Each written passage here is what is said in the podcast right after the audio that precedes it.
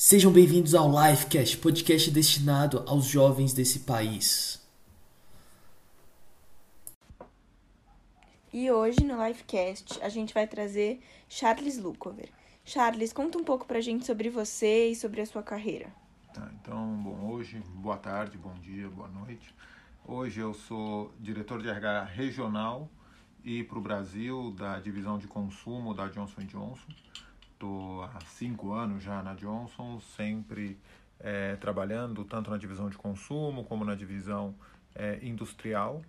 E antes da Johnson, trabalhei em alguns laboratórios farmacêuticos, trabalhei na Sanofi, trabalhei na Merck Sharp Dome, trabalhei na Schering, trabalhei num laboratório indiano chamado Glenmark, que foi uma experiência bem legal também.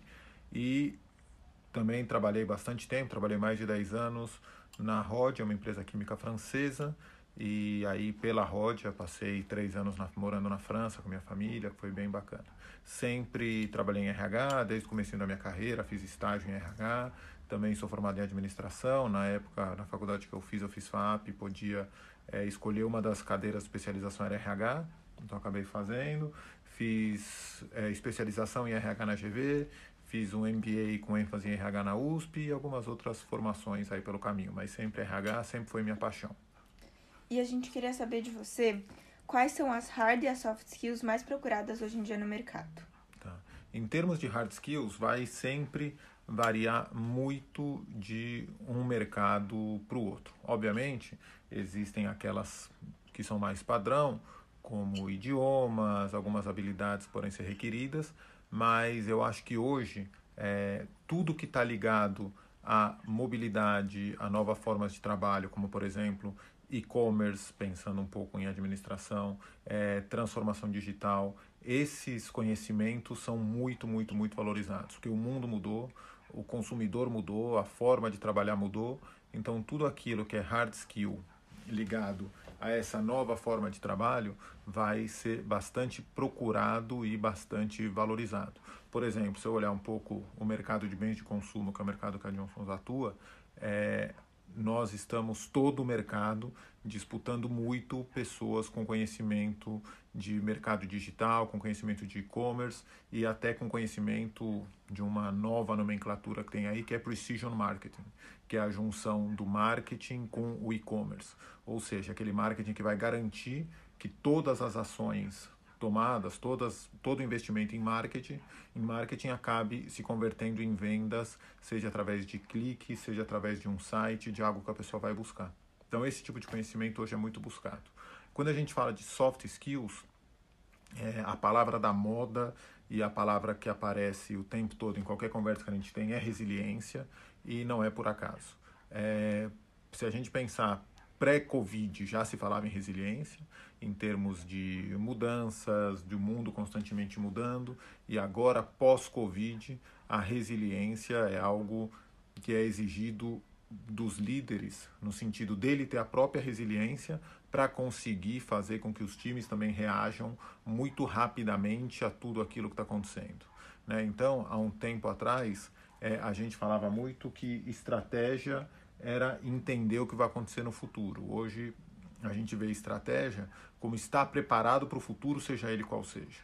Então, isso exige dos líderes uma capacidade de adaptação, uma capacidade de compreensão, uma resiliência e uma é, capacidade de liderar pessoas numa mesma direção muito forte e muito rápida.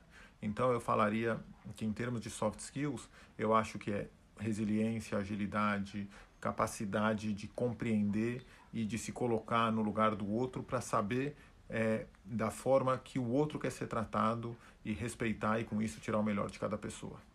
Muito legal. E a gente falou bastante sobre liderança e sobre essas outras hard skills e a gente queria saber sobre como a liderança e o conhecimento de algumas outras línguas. No nosso podcast a gente fala sobre inglês, então mais especificamente sobre essa língua, são competências importantes e vistas hoje no mercado. É, conhecimento de inglês já não é mais uma coisa importante, é uma coisa absolutamente básica. É, não existe é, mais hoje um, bom mercado de trabalho é, no qual não se exija ler inglês, compreender inglês. É, o inglês é muito básico, já faz bastante tempo. É, a mesma coisa está cada vez mais acontecendo com o espanhol, pelo menos para nós aqui latino-americanos, e acho que ainda, em termos básicos, está restrito a esses dois idiomas. Outros idiomas podem ajudar em é, mercados específicos, então se você vai trabalhar, por exemplo, com moda, um francês pode ajudar muito. Se você vai trabalhar é, em alguns mercados que a China já está dominando, por exemplo, talvez um mandarim, um chinês possa ajudar muito, mas o conhecimento de idiomas, ele, eu acho que ele está uma categoria acima do importante. Ele é básico e vai ser difícil evoluir sem um bom conhecimento de idiomas. Essa é a primeira parte. E qual que era a segunda parte? Desculpa. Sobre liderança. Tá. Na, em, em termos de liderança, é, hoje, mais do que nunca, é muito importante o líder empático, no sentido de ser o líder que sabe se colocar no lugar do outro. Não dá para liderar sem entender as realidades diferentes que as pessoas vivem, as limitações e as habilidades que cada um pode ter.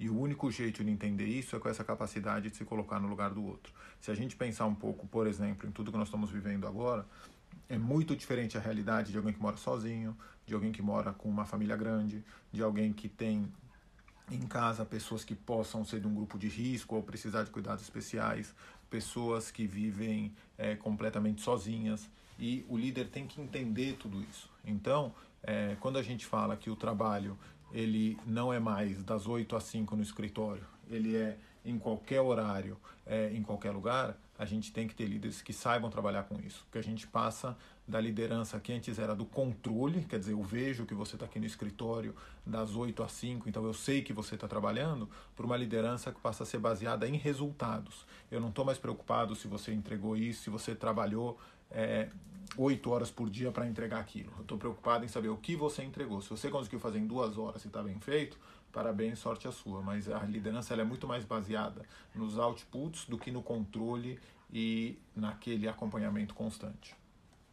E só para terminar, a gente queria saber que dica você daria para alguém que quer começar agora no mercado, principalmente no mundo pós-Covid, em que tudo está muito diferente e restrito. É, primeiro, é a palavra digital. Então, quando a gente fala, hoje todas as empresas estão buscando digital transformation e vocês que estão começando, que são da carreira da carreira, desculpa, que são da geração que já nasceu conectada e com o celular na mão, é, vão ser os grandes drivers, os grandes agentes dessa transformação.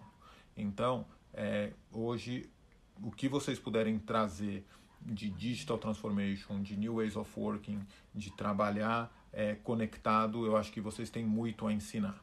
A segunda coisa, eu acho que é muita é, humildade para aprender com as pessoas que já estão há mais tempo nessa jornada e ao mesmo tempo muita audácia para ensinar também, porque nós temos bastante para aprender com vocês, com o que vocês estão trazendo, não só como profissionais, mas como mercado também. Vocês são um novo mercado, vocês estão começando no mercado de trabalho são é, a, no, a, futura geração compradora, a futura geração consumidora, e por isso vocês têm muito a ensinar para a gente, porque o jeito que vocês compram é muito diferente do jeito que a gente estava acostumado a comprar e a consumir.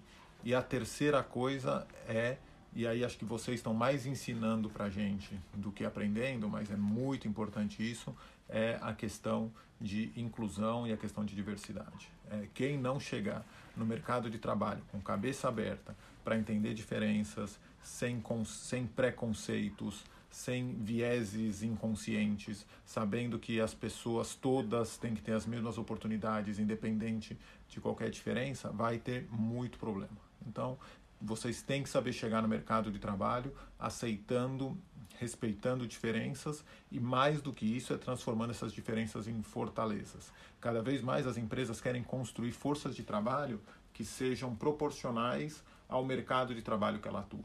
Então, se a empresa, por exemplo, vende para 50% de mulheres, ela quer ter 50% de mulheres na sua força de trabalho. E vocês vão ter que saber lidar muito, muito, muito com essas diferenças, muito melhor do que a minha geração sabia lidar. Charles, perfeito. Muito, muito obrigada pela sua presença hoje. A gente agradece muito. E você é sempre muito, muito bem-vindo. Quando precisar, estou à disposição para ajudar. Obrigada.